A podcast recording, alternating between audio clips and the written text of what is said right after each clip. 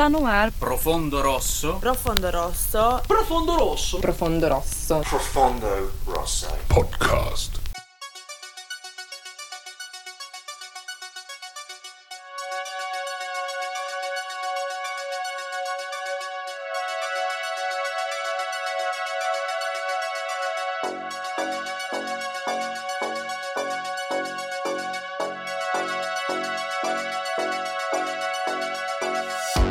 Muito bem, estamos no ar, está começando mais um Profundo Rosso Podcast, o seu podcast sobre cinema fantástico na internet. Eu sou o seu host, Rodrigo Marchetti, tenho aqui comigo sempre a presença do meu amigo comentarista e produtor, Mário Lucas Carboneira. Olá, Rodrigo. Estamos aí para mais um programa e hoje o filme é muito especial, um grande filme para a gente analisar aí. É, hoje diferente do episódio número 12, que foi uma escolha da nossa audiência. O filme de hoje é a escolha do meu companheiro de podcast e um filme que, por sinal, eu gosto muito. Então vamos lá, aqueles recadinhos que vocês já conhecem.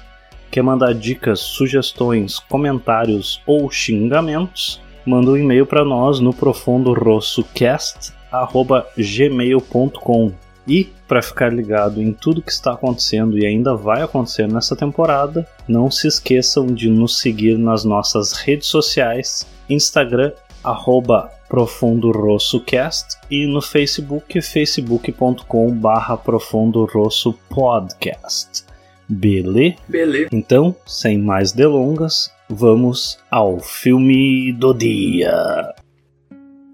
Oscar é um menino sueco de 12 anos que sofre bullying na escola. Quando se apaixona pela vizinha Ellie, ele ganha forças para lutar, mas descobre que a menina tem um segredo.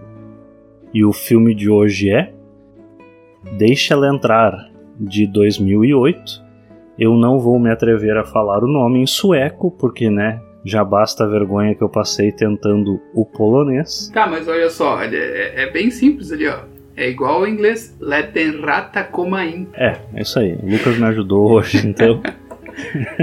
Deixa ela entrar. Tem a direção de Thomas Alfredson e o roteiro fica por conta de John Lindquist. A partir de agora, esse programa terá spoilers. Então, se você ainda não assistiu Deixa ela entrar, vai lá, assiste e depois volta aqui, porque aqui a gente faz uma análise aprofundada. Bora! Hora do show, porra! Bora lá então, Lucas. Vou deixar tu começar a falar como sempre. Só vou fazer um, um, pequeno adentro aqui, de que é um filme que eu gosto bastante também. E uma surpresa que é, para mim, um daqueles exemplos de filmes que aí vem a cada alguns anos aí e, de uma certa forma, subverter o gênero aí com algumas novidades. É, não, exatamente. Quanto disso fui eu que é, escolhi, é verdade. Mas esse filme, acho que quem me apresentou foi tu, né? Então era uma coisa que com certeza a gente ia trazer alguém a escolher esse filme cedo ou tarde. E provavelmente mais cedo do que tarde, porque é, sempre nos chamou atenção, muitas vezes a gente discutiu até sobre esse filme. E sempre referenciado como, pô, né, não sai mais filme que nem o Deixa Ela Entrar. Faz tempo que não sai um filme desse, que, como tu disse, é um filme que surpreendeu mesmo na época não foi só a gente, não foi só eu e tu aqui, como pessoas isoladas que gostaram do filme. Na época ele fez um, um, um estardalhaço, vamos dizer. E não só isso, já em, né, em questão de dois anos já fizeram um remake, é, infelizmente, e o que já mostra né, que esse filme é, foi muito badalado na época. Só que acho que desde então talvez ele tenha caído um pouco no esquecimento também, infelizmente, porque acredito que é um filme que é muito bom. Eu, eu gostei muito da primeira vez que eu vi. Desde então, porque a gente assistiu já né, nos idos lá de 2008, eu creio, no máximo 2009 a gente viu esse filme. E agora, retomando, reassistindo ele depois de mais de 10 anos, porque eu fiquei sem assistir desde então, realmente não reassisti continuei achando o filme extraordinário em vários sentidos. Mudou um pouco a minha visão dele, na verdade, isso sim. A minha interpretação, na época eu tive uma visão, um, um entendimento do que aconteceu e agora talvez um pouco mais, né? Esperamos um pouco mais experiente também na vida e na, na análise aí de filmes e coisas.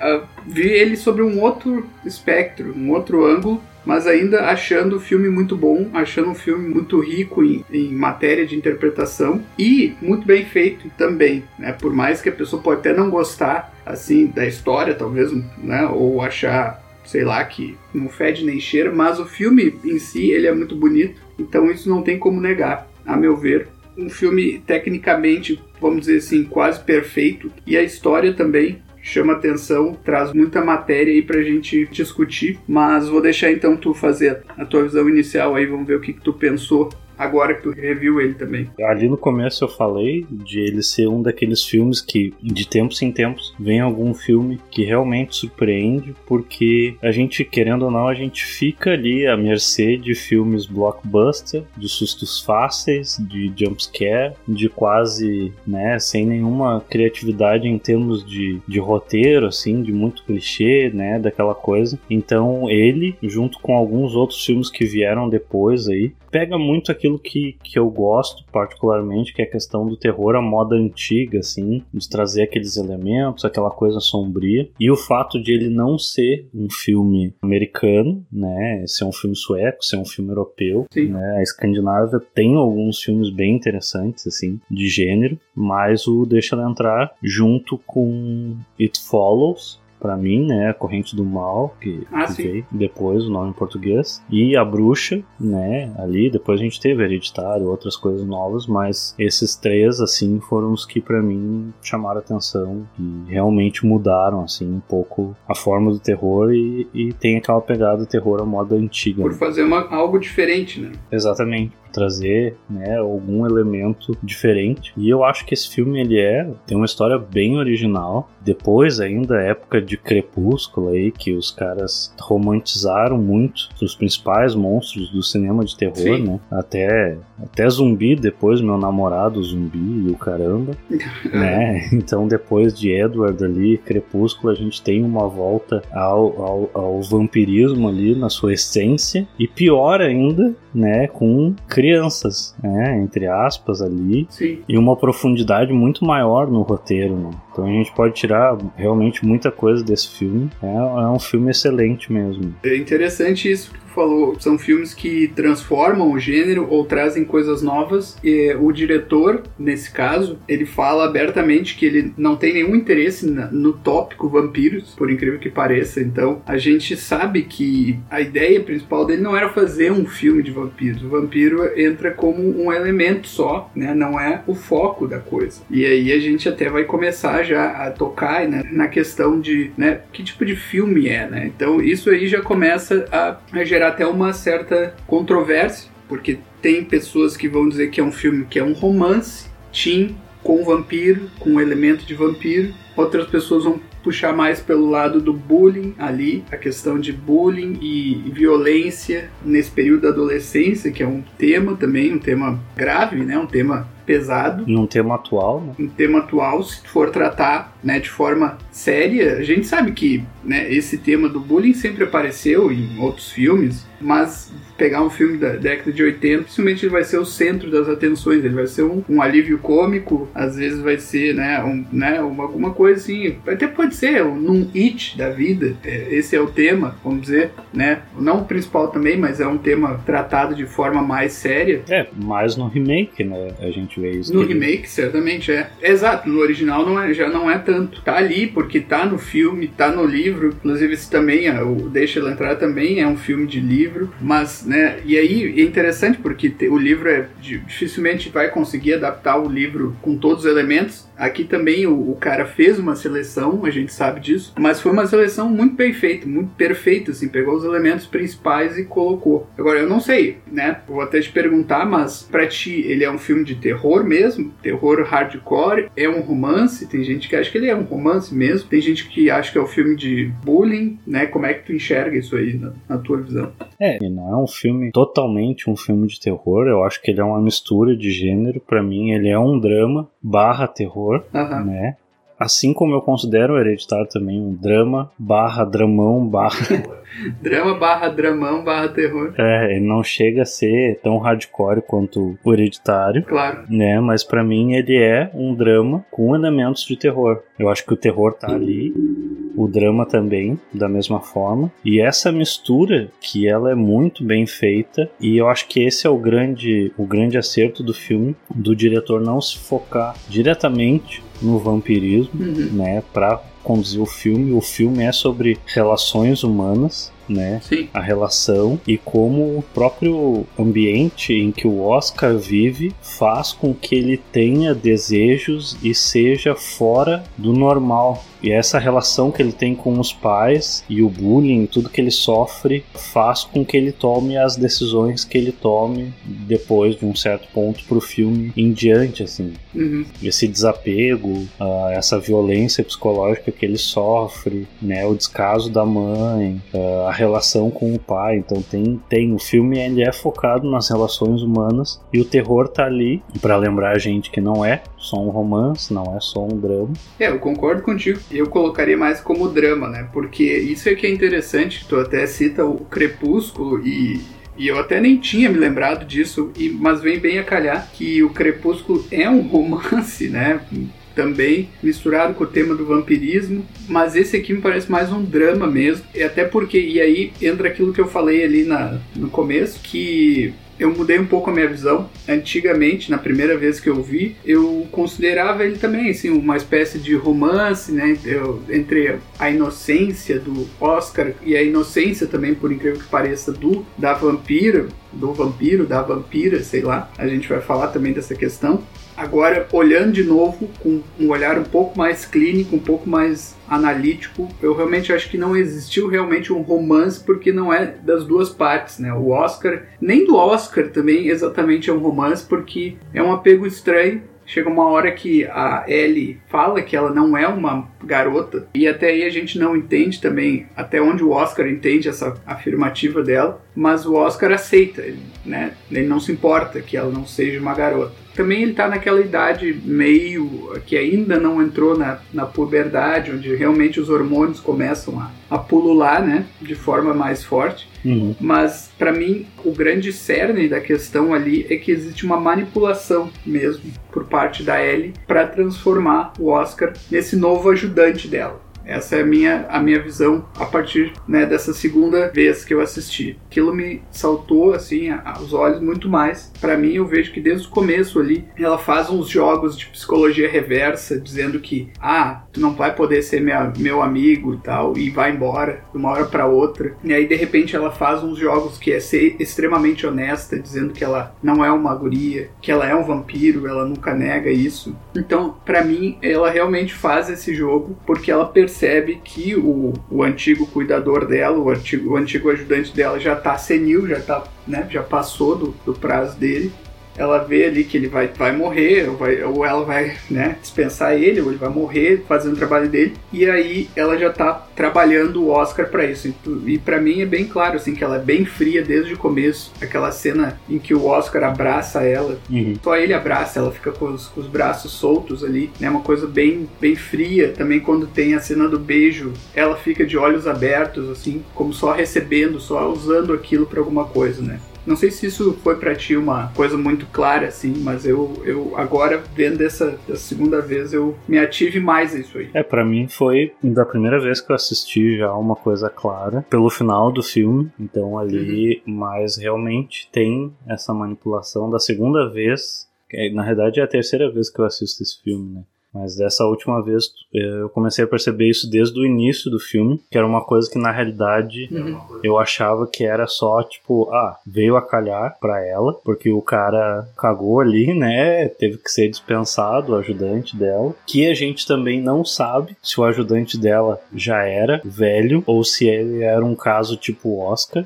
Né? Porque ela é um vampiro, enfim, então tem lá, nem ela sabe quantos anos ela tem, né? 200 anos, sei lá. É. E então a gente não sabe se essa é uma prática comum de pegar o cara novo, porque né, o Oscar vai poder cuidar dela durante muito tempo, poder alimentar e tal, toda aquela coisa que a gente vai falar um pouco mais pra frente. Então ali naquela parte ali do eu não posso ser teu amigo e tal, não sei o que, e ele fica, não, mas quem é que disse que eu queria ser? Uhum. É bem uma coisa assim que a gente pode a gente pode falar que, tipo, de relacionamento, assim, quando o cara gosta de alguém e a outra pessoa corta o cara, é dizer não pra uma pessoa é, é batata que é, tipo, fazer ela correr atrás, né? Então ali tem realmente essa manipulação. Sim. Não sei se de caso pensado ou não, porque em algumas, algumas cenas eu até acho que tem um sentimento da Ellie em relação a ele, mas pode ser realmente que seja todo um jogo, ou tem esse, esse, essa outra coisa de tipo, veio a cagar. Hum,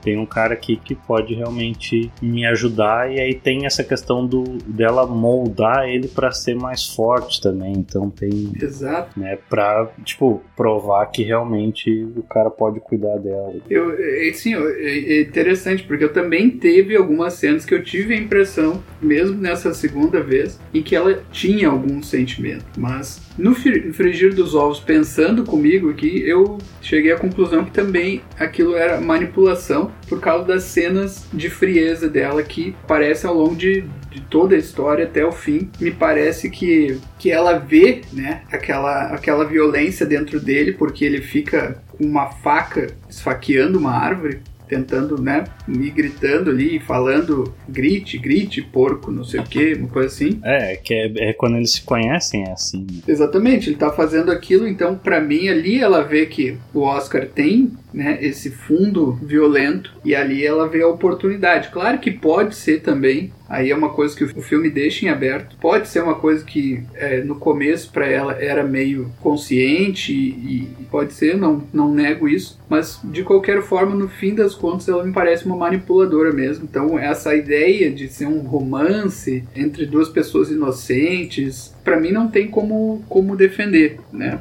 Então, assim, um, algum elemento de manipulação bem forte eu tenho que colocar ali, porque senão para mim não faz sentido muita coisa que acontece. Não, com certeza existe, ele tá ali, né? E convenhamos que o Oscar é um menino perturbadinho desde o começo do, do filme, né? Sim. Aquela sim. cena ali que ele tem um canivete, uma faca ali, ele fica na árvore, ele tá na cabeça dele, né? Reconstruindo ali o que fazem com ele, né? O bullying que fazem com ele, né? De uhum. tipo, ah, o que que foi? Grita como um porco agora, não sei o que, tá olhando para mim e tal, não sei o que, e ele tá descontando aquela raiva acumulada ali, de sofrer o bullying, mas na realidade ele não tem coragem de reagir até então, né? Uhum. E toda vez que acontece alguma coisa, ele tem aqueles fatos, aquela coisa macabra de ficar colecionando recorte de jornais é sobre assassinatos, sobre outras coisas, então ele já tem, né, esse lado sombrio, personagem, apesar de ter essa coisa ainda, né, infantil, de como vê o mundo, ele tem essa violência, esse lado mais sombrio. E muito também, né, aí é questão de, de refletir as, as relações, né. A mãe dele parece aquela coisa meio, né, meio desligada, tá sempre trabalhando, ele passa muito tempo sozinho. Uhum. Os pais são separados e tal, de vez em quando ele vai ver o pai dele. Só que aí o pai dele tem um relacionamento também. Isso influencia um pouco, porque o pai dele tem um, um, namorado ali, um marido, um relacionamento homossexual, que não faz muito diferença e talvez também isso tenha a ver com o fato de quando ela diz para ele que ela não é uma garota, tudo bem, entendeu? Porque Sim. ele já tem esse, esse relacionamento com o pai e o pai tem uma relação homossexual. Então ele não vê um problema, né, como a sociedade colocaria de tipo, não, isso não é uma menina, então a gente não pode ficar junto, não pode, não poderia namorar, porque ele tem aquela fantasia de tipo, pode ser minha namorada e aí ela, eu não sei se provavelmente não é inocência, né? Porque é um vampiro já com sei lá quantos anos. Ah, mas o que que faz? O que que ah, vai mudar alguma coisa? Não, ele nem nem ele sabe o que é ter uma namorada ainda, qual é o tipo de relacionamento, porque é como se eles continuassem amigos, só ela ficaria mais presente na vida dele, né? Sim, duas coisas falou, né? Esse negócio de ele já ter demonstrar violência é muito claro. E quem catalisa mesmo para ele colocar em ação mesmo aquela violência é ela dando uma, uma dica para ele ali dizendo que né tu tem que tu tem que revidar e tal. Então realmente é, é ela que faz isso. Ela é o catalisador né? Mas isso é uma coisa que me irrita muito em filme cara de bullying coisa porque o bullying só existe porque as pessoas não reagem porque as pessoas ficam com medo Sim. A gente já é mais velho, né?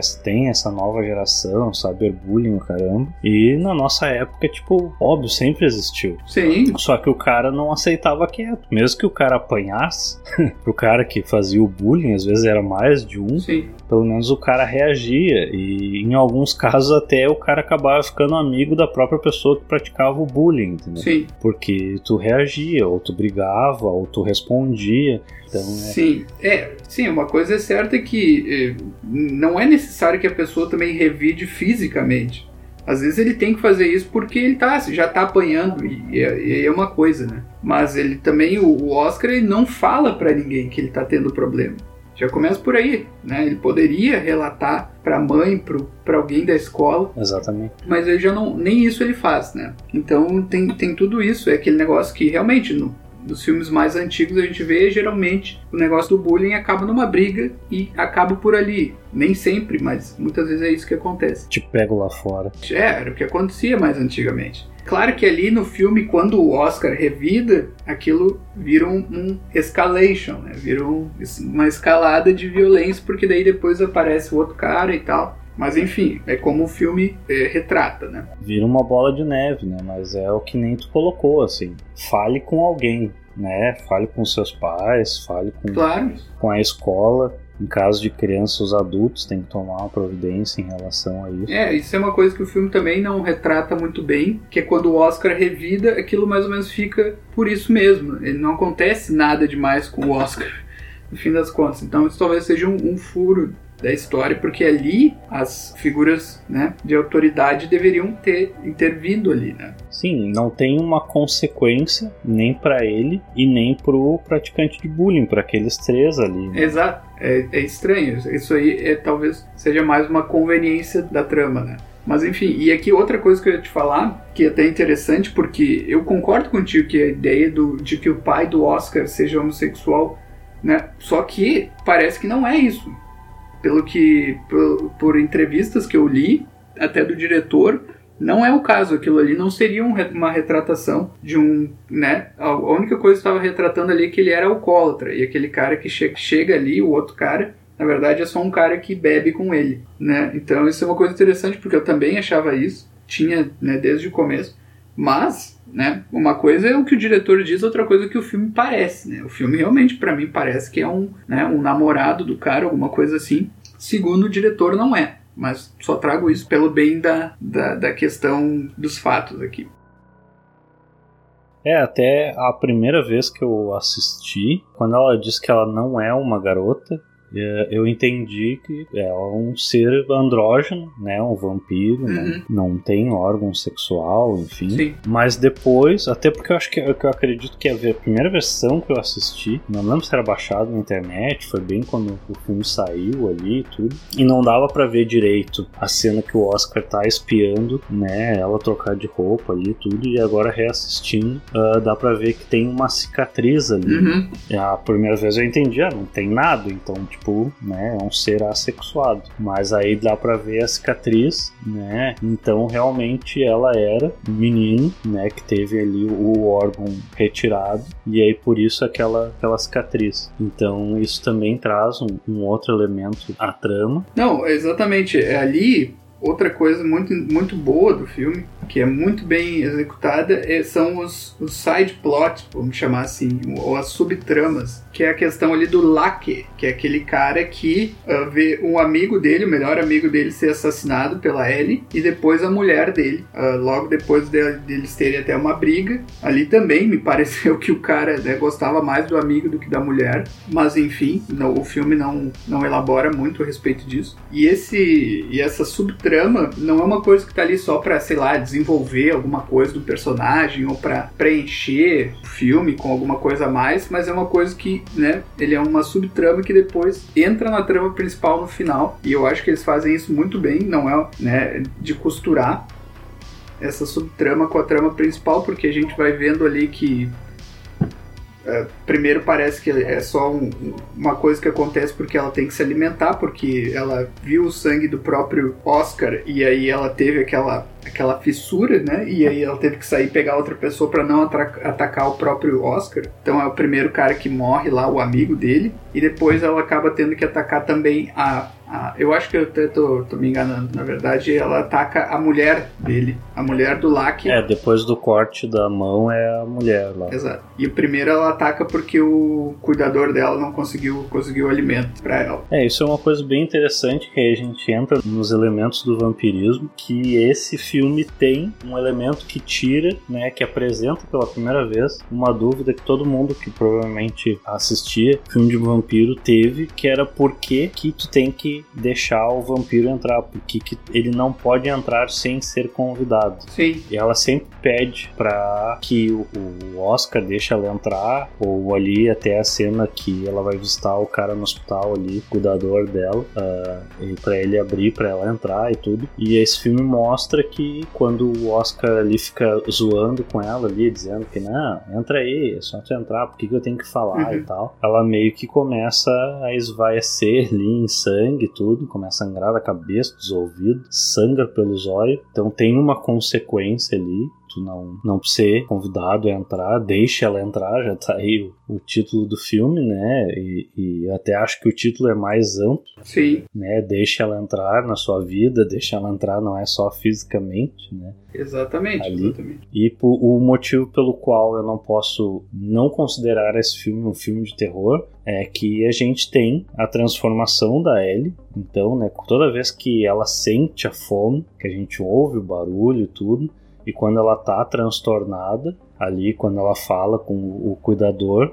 né, que a gente fala cuidador, mas no início do filme dá a entender que ele seria pai dela, então a gente percebe que não. Exato. Ele é um cara ele que é manipulado para ajudar ela a se alimentar, porque é uma questão de sobrevivência, né? Porque se ela tiver que caçar, é, eventualmente ela pode ser morta, pode, né, ser capturada ali uhum. tudo. Ela precisa dormir de dia, como todo bom vampiro ali. E aí então o cara é o cuidador e quando ele não consegue trazer o sangue para casa, a voz dela muda, né, se transforma Algumas vezes a gente vê a aparência dela, parece uma aparência mais envelhecida quando ela está transformada como vampiro. E os dois ataques, tanto o ataque do primeiro cara lá, que é o amigo do, dos caras do bar, aquele, que é, parece um, um, ataque de monstro mesmo, todo o desenho de som ali, e o ataque na mulher são cenas de terror. Sim aquela cena do ataque dos gatos, então a gente tem mais um elemento aí de filmes de vampiro que gato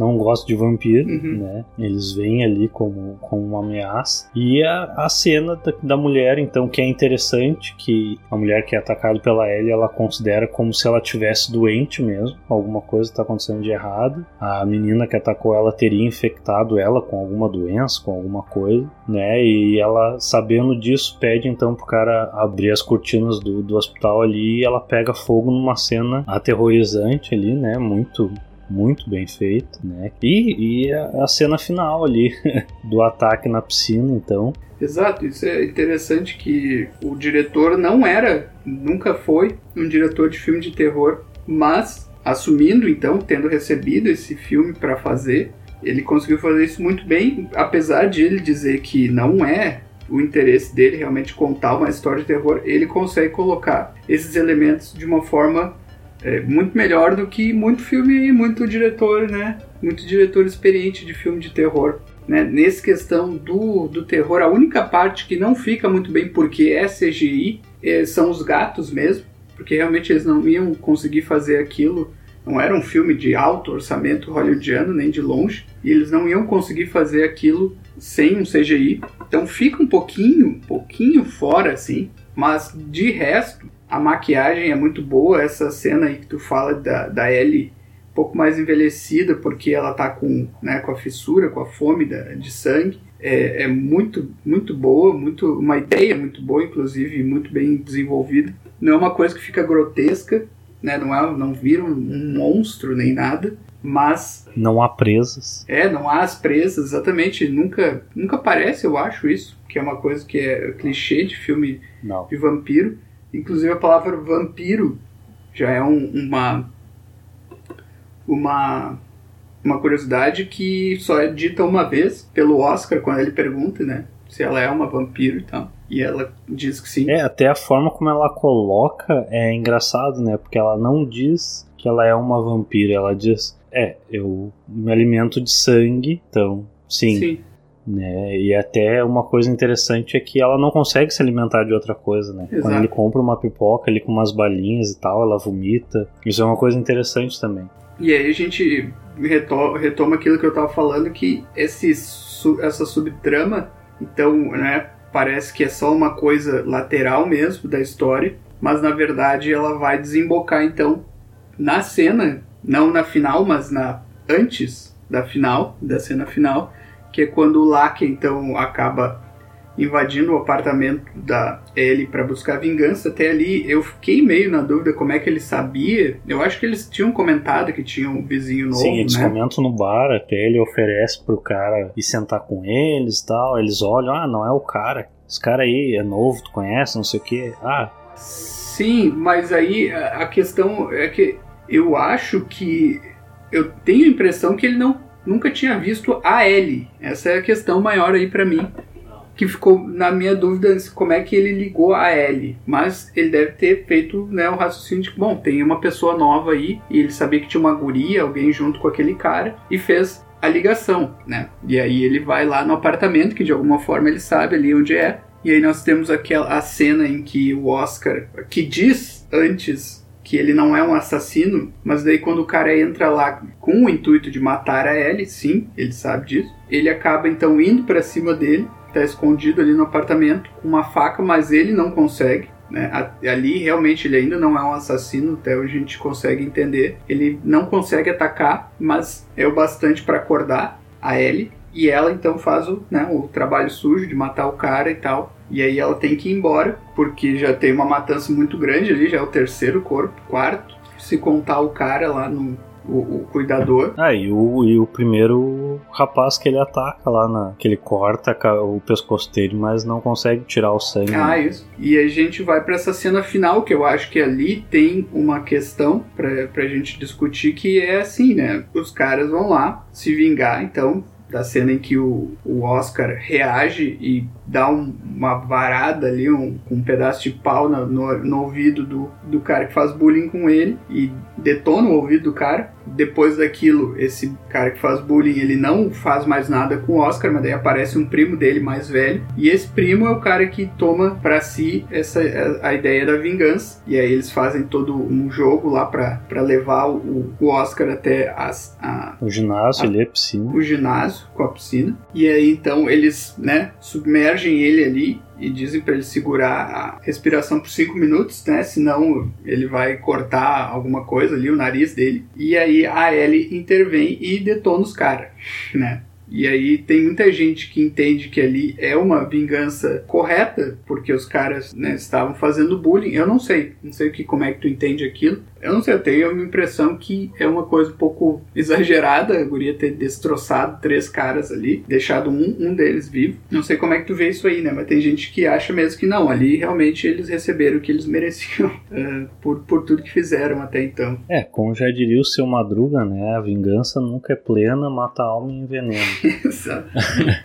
Tem, tem dois pontos aí que, que eu queria colocar. Um é que o Oscar considera errado o fato da Ellie matar as pessoas. É, até tem essa questão do diálogo que ele fala, que ele não é um assassino, e ela justifica que ela faz aquilo para sobreviver. É. Ela realmente precisa, né, tirar o sangue das pessoas ali. E o outro fato é que ela pede para ele reagir, tipo, bater no cara. Se o cara bater nele, bater no cara. Ah, mas é três. Não, então bate mais forte pra, tipo, servir de exemplo, uhum. que os caras vão parar de encher o saco dele. E aí ele fala: ah, se eles não pararem. Aí ela falou: então eu vou te ajudar. Sim. Então essa parte ela vê o Oscar indefeso, então vai ali ajudar. Só que eu acho que, né, a medida é, é extrema. Sim. Tipo, ela não precisaria Exatamente. matar os caras, Exatamente. né, para salvar ele. Então é desproporcional a gente vendo dessa forma. Poderia ser Mas lá. aí que entra a questão. É, para mim, ela faz aquilo justamente ainda como uma última forma de manipulação, porque aí então, com três corpos mortos,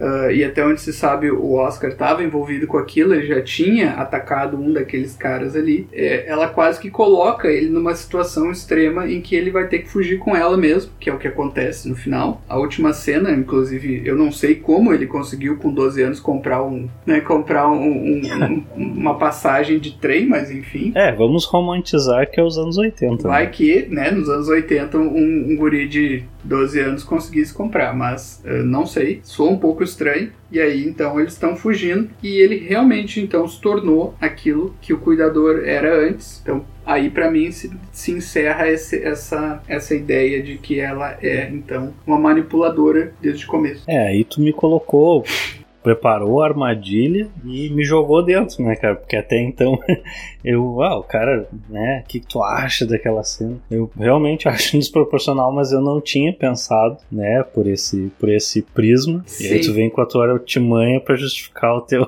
Não, não.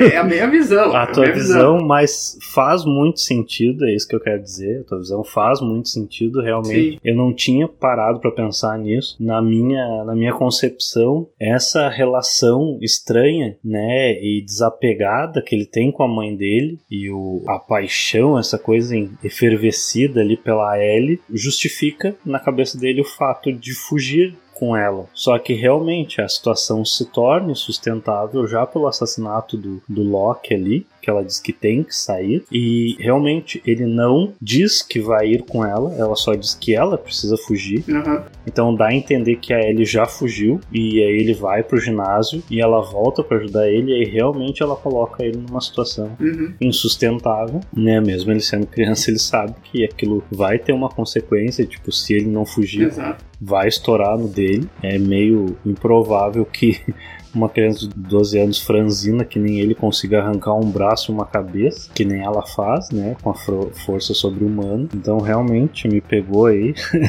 Eu não tinha pensado nisso, mas faz muito sentido. Então, no final das contas, a Ellie era um gênio do mal, manipuladora. Você está ouvindo Profundo Rosso Podcast. Bom, era isso, então vamos às curiosidades. Esse filme tem algumas, né? Gostaria de começar aqui dizendo então que, como a gente falou, a gente falou um pouco por cima, mas esse filme ele é foi adaptado de um livro, né, de mesmo nome, e a curiosidade é que o escritor do livro é responsável pelo roteiro do filme também. Então esse é um grande acerto porque tu pega o próprio criador da história e ele adapta o roteiro então cinematográfico, cortando algumas coisas coisas, mas deixando todos os elementos necessários ali na trama e adicionando a visão do diretor, né, do Thomas Alfredson. É, as minhas curiosidades, ele que o título é baseado no, numa música do Morrissey, da carreira solo do Morrissey, que é Let the Right One Sleep In, mas ele fala na letra Let the Right One In ou alguma coisa muito parecida com isso também, mas o nome dela é Let the Right One Sleep In, é, deslizar para dentro. É baseado nessa música e também que né, tem, a gente acabou tocando ao longo do, do, episódio, mas então ela teria entre 200 e 300 anos, a Ellie, porque isso no livro, né, coisa que a gente sabe pelo livro. Uh, então que ela teria sido vítima de um, de um outro vampiro que estava fazendo um, um ritual com ela, então ele castra é, ele, na verdade, que o nome do personagem, então, originalmente era um, um, garoto chamado Elias, e aí depois vira Ellie, então tem isso, né? Então, no, no livro também, esse cuidador, aquele senhor velho que cuida dela, que aparece que é o pai dela, na verdade, segue ela, porque no livro, e aí tem esse tema que no filme fica só sugerido, fica só sutil ali, subliminar, mas no livro ele claramente ele é um pedófilo que tem interesse nela, mas ela se nega, ela barra ele se nega a se integrar, entregar mas ele tem esse interesse no, no livro claramente. Bem sombrio, né? É, não, é exatamente, bem sombrio. No livro também ele se transforma num vampiro ao invés de morrer. E é isso, e eles escolheram a, a Lina Leanderson, que é a, a Ellie, por ela ter um aspecto, na, no entendimento do diretor, um aspecto mais andrógeno naquela idade que ela tinha ali. Então podia passar como um garoto também, se tu olhar né, de outra forma. Então. E outra, uma última curiosidade é que na interpretação do diretor, isso é curioso, não, a, a história, na verdade, não é realmente uma história entre um garoto e uma garota, ou entre um garoto e outro garoto. Mas a Ellie seria então uma, uma metáfora, né, uma parábola para o ódio né, do próprio do próprio Oscar por causa né, esse ódio interno dele que ele não conseguia deixar não conseguia expressar não conseguia deixar se exteriorizar então essa seria uma espécie de um, uma imaginação dele um amigo imaginário que o ajudaria a botar para fora todo esse ódio né, na interpretação do diretor eu não considero essa interpretação muito boa não é, eu prefiro levar o filme mais numa vibe um pouco mais literal mesmo. É, até porque se a gente for considerar isso, então ele virou um fucking serial killer, né, cara? Porque, né, já tem todo esse contexto e aí o cara foge com 12 anos, vai fazer, vai fazer o quê, né? Mas... Você está ouvindo Profundo Rosso Podcast. Bom, era isso. Já sabemos então que Lucas virá com uma nota aí acima de 7. Mas, primeiro, o que disse a crítica? Bom, esse filme aqui foi muito bem tratado pela crítica. Todas as críticas imagináveis foram foi muito bem recebido. Então a gente tem aqui no IMDB uma nota altíssima de 7,9, com 206 mil pessoas votando, dando sua nota. Para os padrões do IMDB é muito alto. E no Rotten Tomatoes nós temos 98% de críticas positivas, né? majoritariamente positivas, né? Então, e da parte da, dos telespectadores nós temos 90% de críticas positivas. Então, acho eu, se eu não estiver muito enganado, que é o filme com melhor melhor notas por parte crítica e de espectadores que a gente trouxe até agora. Com certeza. Apesar de todos os clássicos que a gente já trouxe aí. Mas. Os clássicos. Os clássicos. Mas a minha questão, antes de tudo, é para ti, Rodrigo Marchetti, qual é a tua nota? Bom, como eu disse, é um filme que eu gosto bastante. Todo mundo já deve ter percebido aí que os filmes que eu gosto do nota alta, os filmes que eu não gosto do nota baixa. É, e aí me, me, me, passo minhas notas altas também por apelos emocionais e gostos pessoais, né? E para isso que a gente está aqui, para falar dos nossos gostos. Então, é, como eu disse, ele é um filme que me surpreendeu, né? Vindo aí de, de alguns filmes que a gente sabe que repete muito alguma fórmula ou os clichês. A história é uma história diferente, né? Essa questão da adolescência, né? dos personagens não serem personagens adultos e como que eles lidam com isso. Os personagens do filme parecerem pessoas reais, se comportarem como pessoas reais. Essa questão do drama dos, dos personagens entre si com o filme e tudo tá muito bem amarrado, né? Tirando essa cena do, dos gatos aí em CGI que é meio tosco, o filme para mim tecnicamente ele é perfeito em tudo, né? Então, para mim eu fico com a nota dos críticos do Rotten Tomatoes e vou dar 9,8 pro filme. Caramba. Só não vou dar um 10 por causa dessa idiotice que o diretor falou aí.